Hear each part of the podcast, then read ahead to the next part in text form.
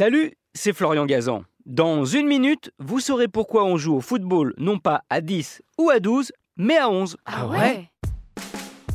Oui, il y a une vraie raison s'il y a 11 footballeurs par équipe, qui n'est pas que le football s'est inspiré du sport national britannique, le cricket, qui lui aussi se joue à 11.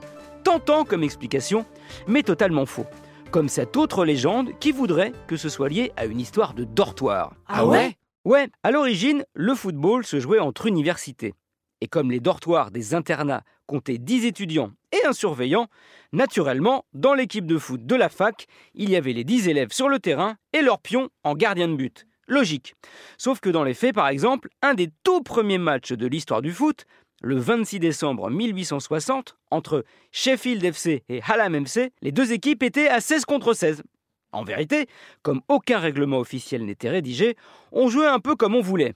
Par exemple, un Cambridge Shrewsbury School s'est joué à 15 contre 25. Résultat 0-0. Ah, tu m'étonnes là, c'était pas un foot, mais un foutoir. Ce qui a poussé au bout d'un moment les universités à se réunir pour établir des règles, dont celle du nombre de joueurs par équipe qui a été déterminée grâce aux mathématiques. Ah ouais? Oui, après avoir fixé la taille réglementaire du terrain, on a décidé que pour qu'il y ait un minimum de spectacle, il faut qu'un joueur ait suffisamment de temps pour contrôler le ballon, chercher un partenaire des yeux et lui faire une passe. Un temps qu'on a estimé à 3 secondes. Donc, s'il a trop de joueurs en face de lui, la pression d'un adversaire qui vient trop vite, bah, c'est impossible de bien jouer. Au contraire, s'il n'y a pas assez de monde en face, le jeu perd en vivacité et donc en intérêt.